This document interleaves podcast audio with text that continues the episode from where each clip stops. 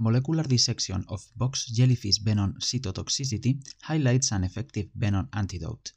Nature Communications Man Tat Lau, John Manion, Jamie B. Littleboy, Lisa Oyston, Tang M. Kwong, Kiao Ping Wang, David T. Nguyen, Daniel Hesselson, Jamie E. Seymour, and G. Gregory Neely. The 30th of April 2019. The box jellyfish Chirones fleckeri is extremely venomous, and envenoming causes tissue necrosis, extreme pain, and death within minutes after severe exposure. Despite rapid and potent venom action, basic mechanistic insights is lacking. Here we perform molecular dissection of a jellyfish venom-induced cell death pathway by screening for host components required for venom exposure-induced cell death using genome-scale lenti CRISPR mutagenesis. We identify the peripheral membrane protein ATP2B1, a calcium transporting ATPase, as one host factor required for venom cytotoxicity. Targeting ATP2B1 prevents venom absorption and confers long-lasting protection. Informatics analysis of host genes required for venom cytotoxicity reveals pathways not previously implicated in cell death. We also discover a venom antidote that functions up to 15 minutes after exposure and suppresses tissue necrosis and pain in mice. This result highlights the power of whole genome CRISPR screening to investigate venom mechanism of action and rapidly identify new medicines. The box jellyfish, Chirones fleckeri, is one of the most venomous animals in the world. Contact with jellyfish tentacles will trigger the explosive release of nematocysts that deliver potent and rapid-acting venom into the victim or prey. C. fleckeri envenoming can be life-threatening, However, for the vast majority of cases, patients suffer extremely pain and local tissue destruction. The venom of box jellyfish are mixtures of bioactive proteins that can cause potent hemolytic activity, cytotoxicity, membrane pore formation, inflammation, in vivo cardiovascular collapse, and lethal effects in experimental animals. Importantly, the molecular mechanisms involved in these effects are largely unknown and here we perform the first genomic characterization of the venom death pathway. The classic treatment response for box jellyfish envenoming is to administer an antivenom generated in SIP, although the efficacy of this antivenom remains in question. More recently, some venom activities have been reported to be suppressed by intravenous zinc or by hitting the site of the sting. However, there are currently no therapies that directly target pain and local tissue necrosis, the most common clinical feature of envenoming. The major obstacle to developing new therapies is the limited molecular understanding of venom action, a prerequisite for more rational therapies. Recently, the bacterial cluster regularly interspaced short palindromic repeats CRISPR-Cas9 system has been shown effective for genome-scale loss of function screen in mammalian cells. This approach is particularly suited to identify genes required for drug or toxins to trigger cell death and has been used to characterize cell death in response to cancer drug, bacteria toxins, and viral infections. To better understand the biology of C. fleckeri venom mechanism of action, we perform the genome-scale functional interrogation of box jellyfish venom cytotoxicity identifying hundreds of host candidate genes and pathways critical for venom action. Moreover, our molecular insights directly inform a rational drug repurposing strategy that identifies a new box jellyfish venom antidote that can suppress tissue destruction and attenuate the excruciating pain associated with envenoming. Results fleckeri venom kills cells via necroptosis and apoptosis. C. fleckeri has tentacles up to 3 meters long, which contain a venom that causes excruciating pain and local tissue damage. We found that venom isolated from C. fleckeri rapidly killed human cells in a concentration-dependent manner by resarrusin-based cell viability assay, and similar results were obtained by evaluation LDH release or ATP depletion. To determine the mode of cell death triggered by C. fleckeri venom, we pharmacologically blocked apoptosis, ACDEVD-CHO, and or necroptosis pathway, necrosulfonamide NSA. Then treated cells with venom. Venom cytotoxicity was insensitive to caspase inhibition, whereas blocking necrosis with NSA significantly reduced cell death. Of note, Inhibition of caspase activity with OVDOPH or CVADFMK also had no effect on cellular death. Moreover, depletion of major pro-apoptosis components or the pyroptosis mediator GSDMD did not protect cells from venom cytotoxicity. Finally, CRISPR targeting of MLKL a critical mediator of necroptosis, provided significant protection from venom cytotoxicity, while additional pharmacological inhibition of caspase had a synergetic protective effect. Taken together, this data suggests that box jellyfish venom cytotoxicity involves necroptosis and apoptosis machinery. A whole genome CRISPR screen for box jellyfish venom. To further investigate the mechanisms of C. fleckeri venom cytotoxicity, we performed genome-scale CRISPR knockout GCKO screen. We mutagenized the HAP1 cell with the GCKOV2 library, which target 15,050 human genes, with 123,011 unique guide sjRNA sequences and then selected this knockout pool with a lethal concentration of venom for 14 days.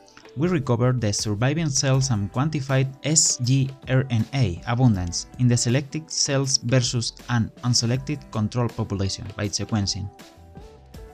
We observed enrichment of multiple guide RNAs associated with venom resistance, and identified a set of the jellyfish venom host factors that were significantly enriched in venom-selected cells compared with unselected controls. ATP2B1 is required for the venom-induced cell death.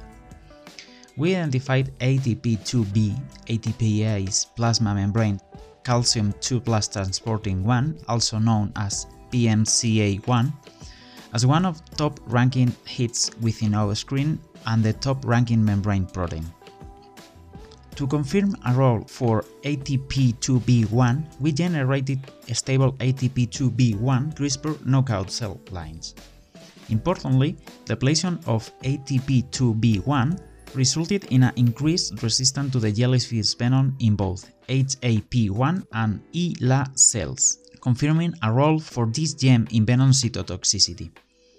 A role for ATP2B1 in venom cytotoxicity showed specificity for C. fleckeri venom, since disrupting ATP2B1 had no effect on cells death in response to venom from the sea nettle, Chrysaora winkesira, a related jellyfish. The pore-forming toxin streptolocin O, SLO, from Streptococcus pyogenes or alpha hemolysin from Staphylococcus aureus. ATP2B1 has multiple function domains. Cell treated with caloxin 1b3, which target the first extracellular loop of ATP2B1, were more resistant to jellyfish venom, where targeting the second extracellular loop with caloxin 2A1 had no effect. As ATP2B1 plays an essential role in the maintenance of intracellular calcium 2 plus homeostasis, we tested if the box jellyfish venom kills cells via a calcium-dependent manner. Surprisingly, venom triggered calcium influx dependent of ATP2B1, and the depletion of either external or internal calcium has no effect on venom cytotoxicity. Thus, our data suggests that the box jellyfish venom works through ATP2B1 to induce cells death via calcium-independent mechanism. Gene ontology GO terms and pathways analysis.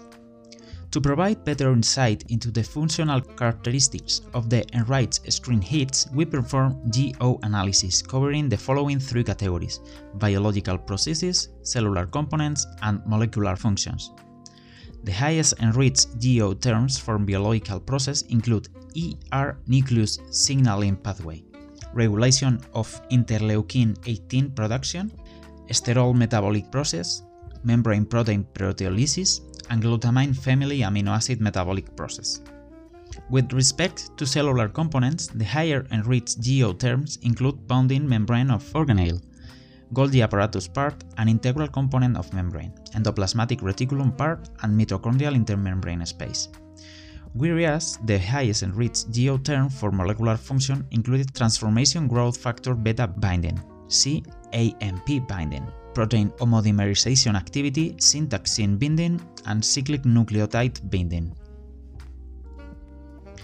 To further interrogate venom cytotoxicity mechanisms, we performed pathway analysis based on Reactome database. Our results identified nine major pathways involved in jellyfish venom toxicity, including endosomal escorting complex required for transport, ESCRT, street which is important from membrane budding into endosomes and lysosomes, subsequently leading to degradation. To confirm a role for endosomal function in venom-induced cell death, we block lysosome function with chloroquine, a drug known to neutralize the acidic lysosome environment. Indeed, pretreatment of chloroquine conferred resistance to the jellyfish venom cytotoxicity. We further tested the potential therapeutic effect of chloroquine, this compound, however, only suppresses cell death when administered for 4 hours before venom exposure. Regulation of cholesterol biosynthesis by SREBP and sphingolipid de novo biosynthesis were also enriched in our venom resistance screen, and we next investigated a role for this process in venom-induced cell death. Sphingomyelin is important for the venom-induced cell death.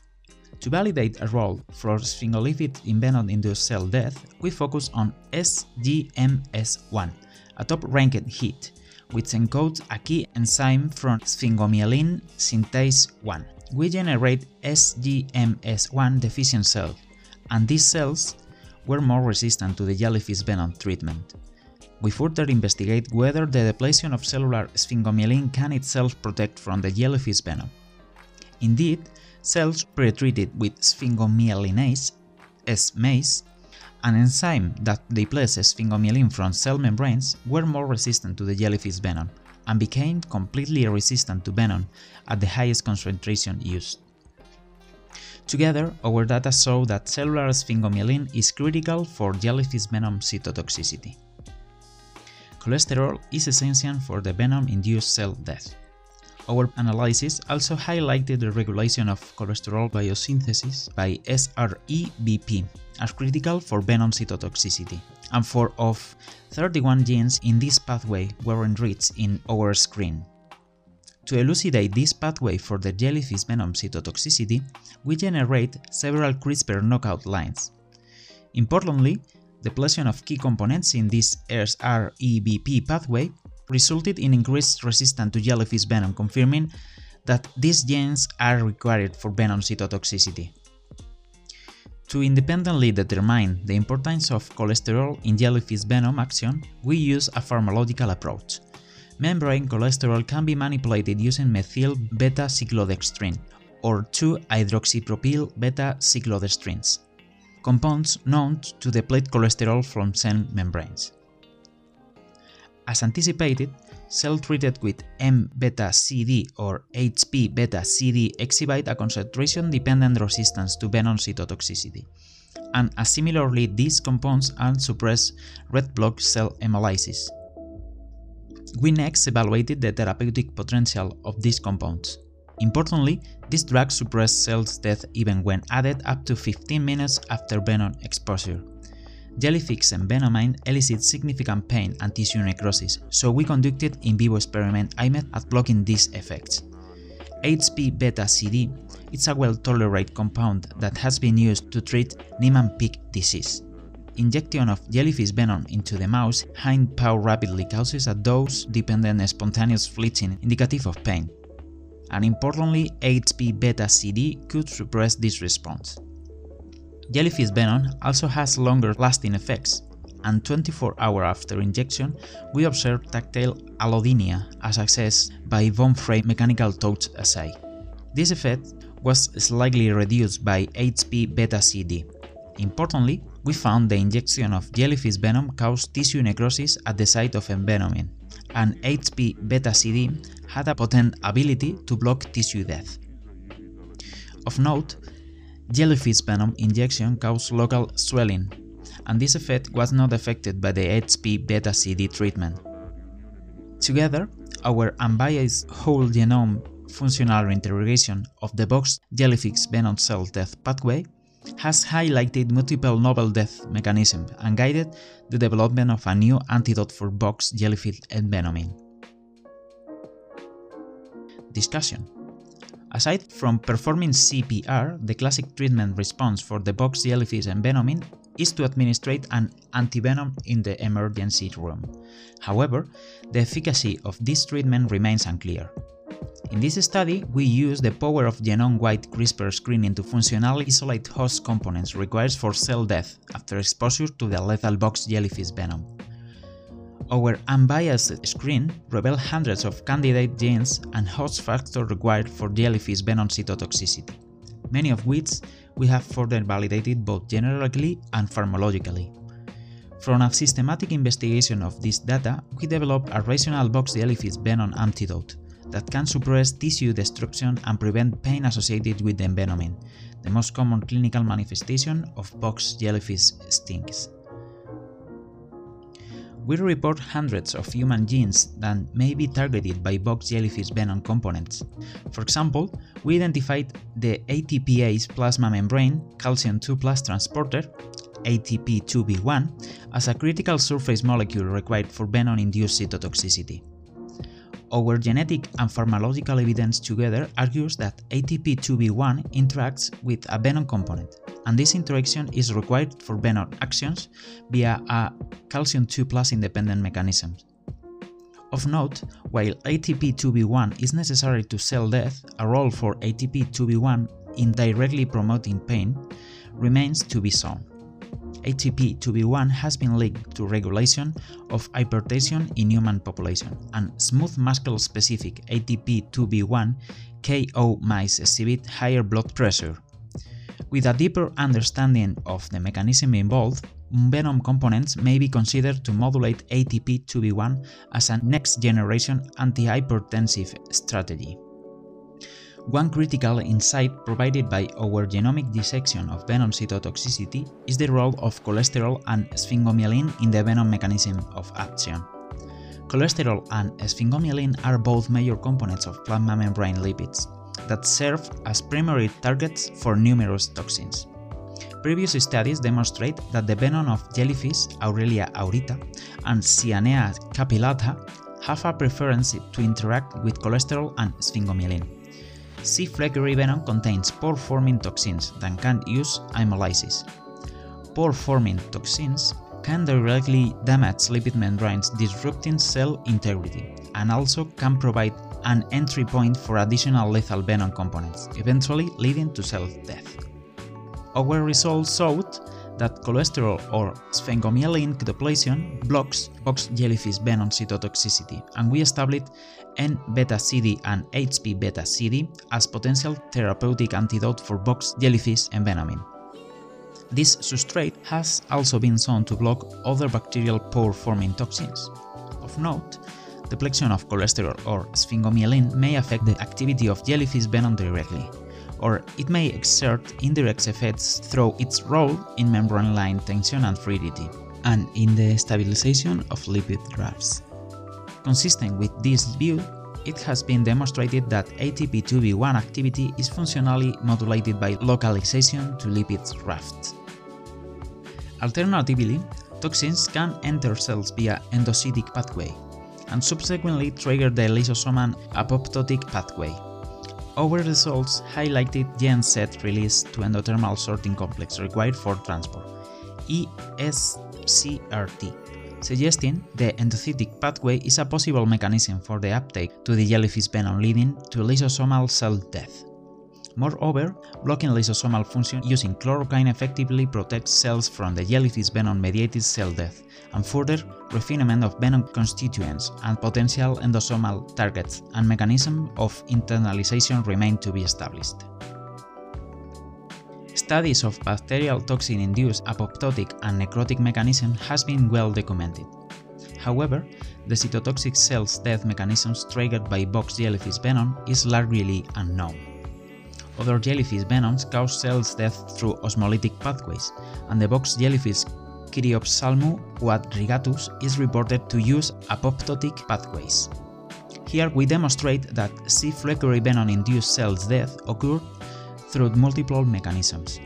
Our results showed that inhibition of MLKL but not inhibition of caspases alone, reduced the box jellyfish venom-induced cytotoxicity, suggesting death occurs via necroptosis although inhibition of both pathways simultaneously was able to further prevent the box jellyfish-induced cytotoxicity potentially through convergent mechanisms. Recently, several toxins in C. fleckeri venom has been identified, type 1 and type 2 toxins. Comparative bioactivity assays revealed that type 1 toxins cause more potential cardiovascular collapse in anesthesied rats, whereas type 2 toxins associated with potent hemolytic activity and pore formation in mammalian erythrocytes.